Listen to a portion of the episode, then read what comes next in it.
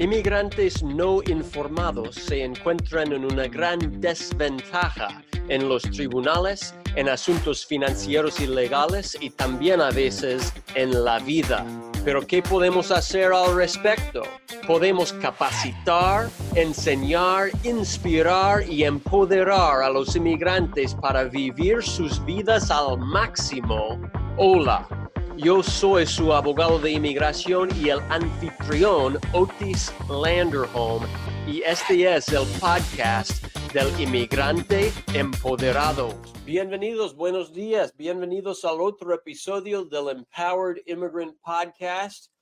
Hoy quiero um, desearle uh, un feliz día de acción de gracias y cómo, cómo pase usted el día de acción de gracias, el Thanksgiving cómo lo pase, ¿ya? Y tal vez es solo feriado estadounidense, o sea, tradicionalmente sí, eh, solo es ah, feriado aquí en Estados Unidos, pero vienen las, las fiestas. Y, ah, y, yo voy a pedirle a usted un poco de coaching, vamos a cambiarlo, voy a cambiar el rol un poco y pedirle a usted algo de consejo, ¿ya? Y que yo estoy a punto esta semana, yo voy a volver a mi territorio natal, ¿ya? Yo voy a volver donde uh, mis papás y donde mi familia, allá en el estado de Washington. Y, y yo estoy muy agradecido por mi familia y estoy muy agradecido por ver y poder ver a mis hermanos y a, y a mis padres. pero hay una dificultad ahora dentro de mi familia y no sé cómo navegarlo bien. Así que si me puede dar algo de ayuda o algo de conseja, ah, pues me, yo estaría muy agradecido. Hace unos como ocho años atrás, mis padres se divorciaron, ¿ok? Y mi ah, papá, o sea, él engañó a mi mamá durante años, ¿ya? Y mintió al respeto y básicamente perdió el respeto de muchísimas personas en mi familia. Mi mamá no quiere verle. ¿Ok? No quiere verle durante ah, el Thanksgiving, durante las fiestas. Y, y mire, yo me sentía lo mismo al comienzo, pero, o sea, pero yo amo a mi papá.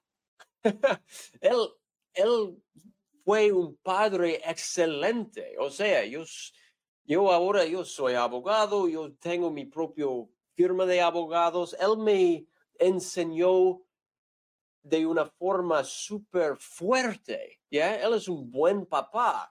Así que yo amo a mi papá, yo amo a toda mi familia. Me molesta que no podemos pasar las fiestas juntos. Y es como que el divorcio y el, engaño y todo eso pasó hace, hace aproximadamente ocho años atrás, tal vez casi nueve años atrás. Y mi pregunta es, ¿cuánto tiempo tiene que pasar para que nosotros podamos estar juntos en la misma reunión de las fiestas como familia? No sé si va a ser posible en, en el futuro, en cualquier día en el futuro. Pero es como que cuánto tiempo para que lo podemos superar. No sé si va a ser posible. Y mi solicitud a ustedes, ¿qué cree que yo debería hacer? ¿Debería, por ejemplo, invitarle a mi papá que venga con nosotros, aunque nadie más en mi familia lo haya hecho? O sea, la, la gente, mi, la mi familia no estaría feliz conmigo si lo, si lo hiciera. Y usted ya sabe, pues yo lo estoy, eh, estoy pensando hacerlo. Porque yo quiero que mi familia puede madurarse y puede poner el pasado que pasó hace ocho años en el pasado, no está pasando hoy, pasó hace ocho años atrás. ¿Cuándo podemos superar esa cosa?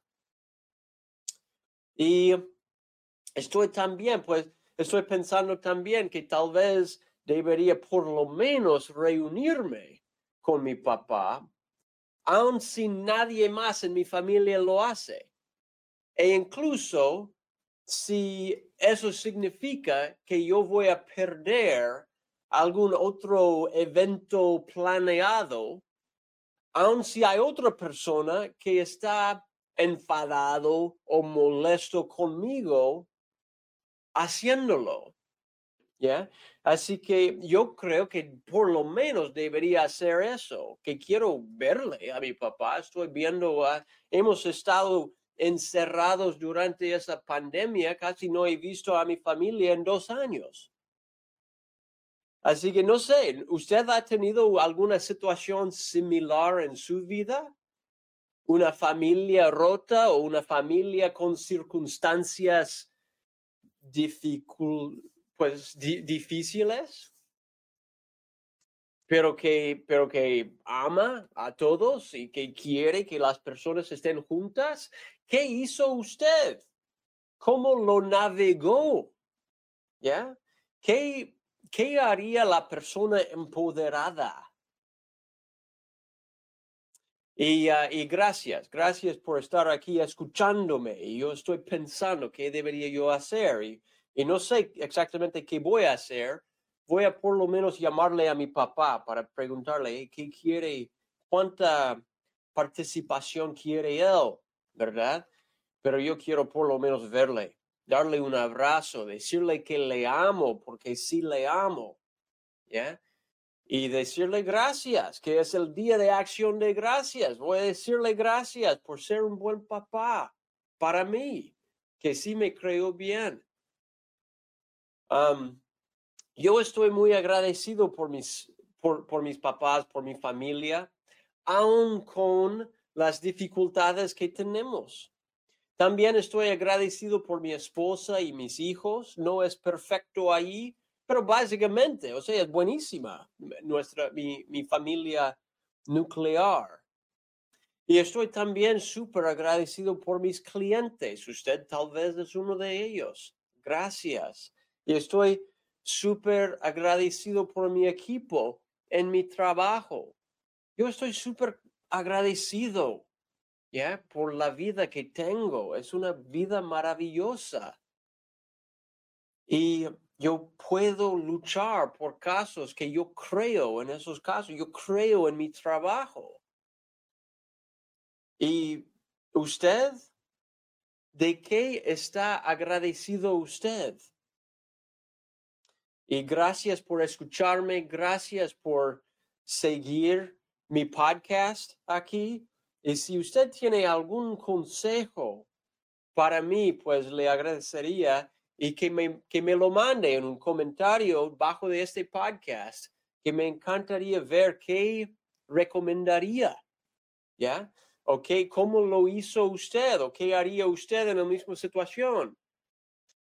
Pues eso es todo. Muchísimas gracias por estar conmigo. Soy Otis Landerholm. Que pase un feliz Día de Acción de Gracias. Un feliz Thanksgiving. Y, uh, y nos vemos en el próximo episodio del Empowered Immigrant Podcast. Gracias. Bye bye. Gracias por escuchar al podcast del inmigrante empoderado. Si le gustó y si desea obtener más información, visite landerhomeimmigration.com barra podcast.